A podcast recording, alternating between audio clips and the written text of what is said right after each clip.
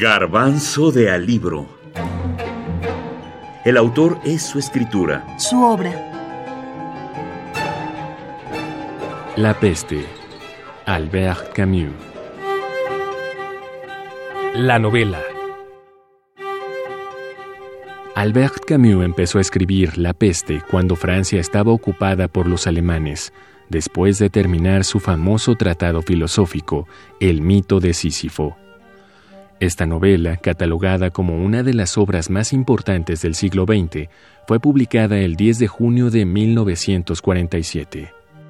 Hay quienes proponen tres niveles diferentes de lectura. El literal, la historia de la plaga que infecta y asola la ciudad de Orán en los años 40, el aislamiento, el sufrimiento o tragedia de sus pobladores. Los oscuros acontecimientos, que son el tema por el que está compuesto esta crónica, sucedieron en el año 1940 y en Orán. Para la mayor parte de la gente, fueron totalmente inoportunos y un poco fuera de lo ordinario. El segundo nivel de lectura es el alegórico o simbólico. Hay quienes quieren ver a la peste y su invasión a la ciudad de Orán como retrato de la invasión nazi en Francia, su alcance maligno y la resistencia a esa ocupación. Este es el plano alegórico. Ellos pensaban que eran libres, pero nadie puede ser libre mientras existan plagas. El tercer nivel de lectura es el universal o filosófico, donde vemos valores como lo absurdo de la existencia, el mal, lo abyecto y lo heroico del ser humano.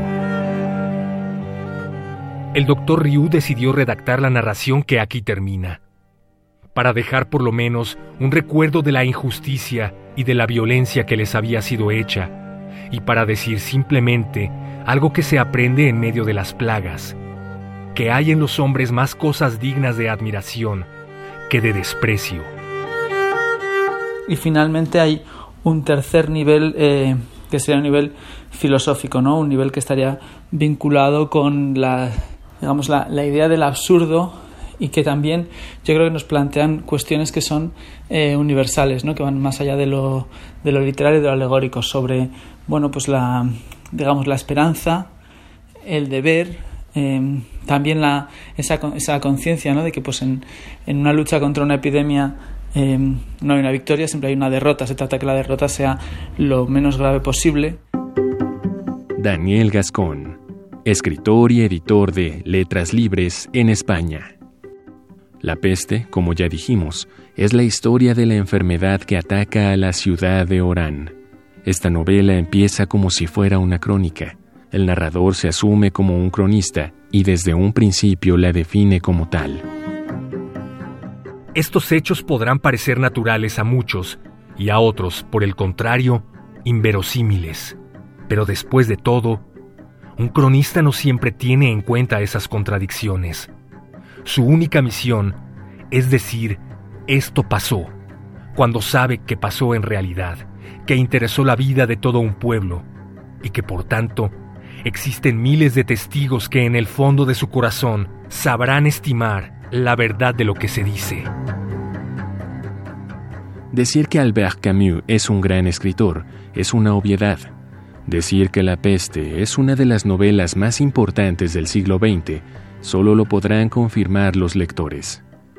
Lo cierto es que una gran historia debe tener un gran personaje, un héroe en el sentido clásico de la palabra.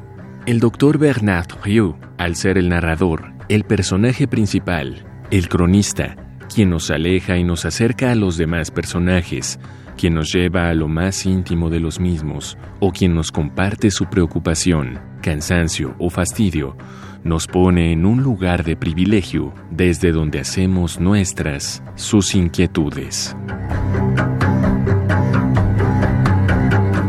La peste, Albert Camus, 1947